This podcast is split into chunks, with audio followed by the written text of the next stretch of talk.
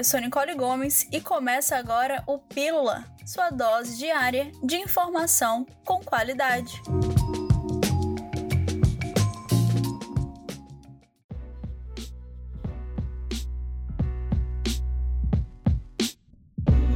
Nessa segunda-feira, o serviço de matrículas para o Sistema Estadual de Educação retomou. Como prioridade, são disponibilizadas vagas remanescentes do ano letivo de 2020, que iniciou em fevereiro para novos estudantes vindo da rede particular, da rede municipal do interior do Amazonas e de outros estados. As matrículas já podem ser efetivadas pelo site matrículas.m.gov.br. Até quarta-feira, dia 8 de julho, o atendimento vai ser destinado a novos alunos do ensino médio e o atendimento dos estudantes do ensino fundamental 2, do sexto ao nono ano, será feito a partir desta quinta-feira, 9 de julho, até a próxima segunda-feira, 13 de julho. Por fim, o serviço de matrículas estará aberto para os alunos do ensino fundamental 1 a partir do dia 14 desse mês até o dia 16. Vale reforçar que os pais responsáveis deverão utilizar máscaras de pano e seguir as recomendações de saúde e segurança no momento em que forem confirmar a reserva.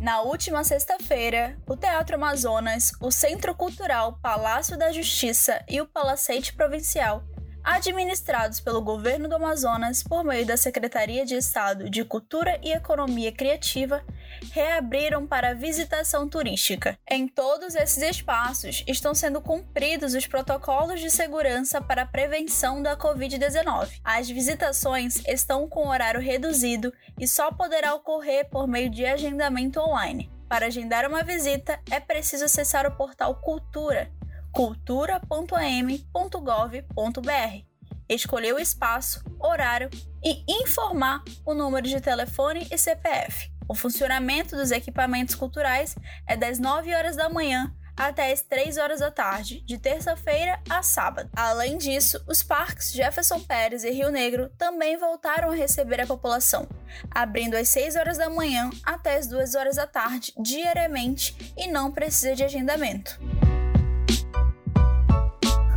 Ministério Público Federal, MPF, pediu ao Tribunal Regional Federal da Primeira Região TRF1, a aplicação de multa de 100 mil reais à União, ao Instituto Nacional de Segurança Social, INSS e à Caixa Econômica Federal. A ação foi por descumprirem a adoção de medidas para garantir a saúde e isolamento social de indígenas da região do Alto e do Médio Rio Negro, no Amazonas.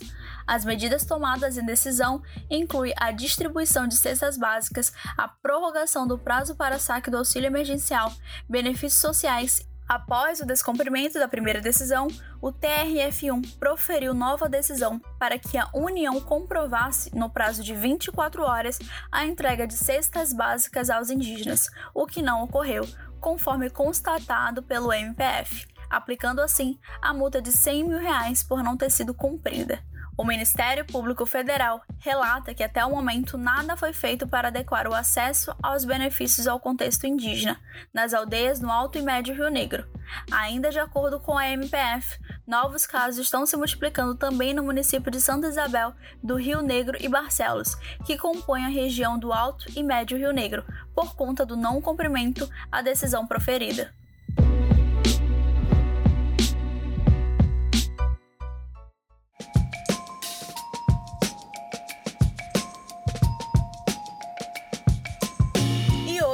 Nós encerramos por aqui, mas amanhã voltamos com mais informações para você. Até lá!